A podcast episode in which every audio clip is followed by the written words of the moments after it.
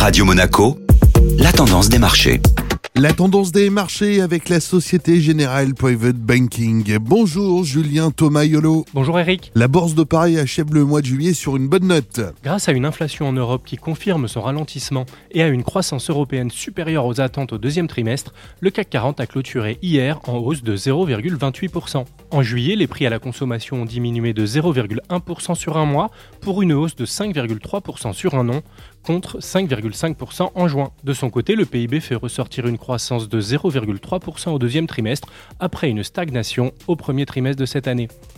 Cette dernière séance de gains permet donc à l'indice parisien de signer un mois de juillet légèrement positif. Outre-Atlantique, Wall Street était en légère hausse à la clôture européenne, portée par les valeurs technologiques après les bonnes publications d'Alphabet, la maison mère de Google, et de Facebook. Sur le front des statistiques, l'attention se portera aujourd'hui sur les indices ISM d'activité dans les secteurs manufacturiers et des services aux États-Unis en juillet, ainsi que sur leurs équivalents dans la zone euro. Bonne journée à tous.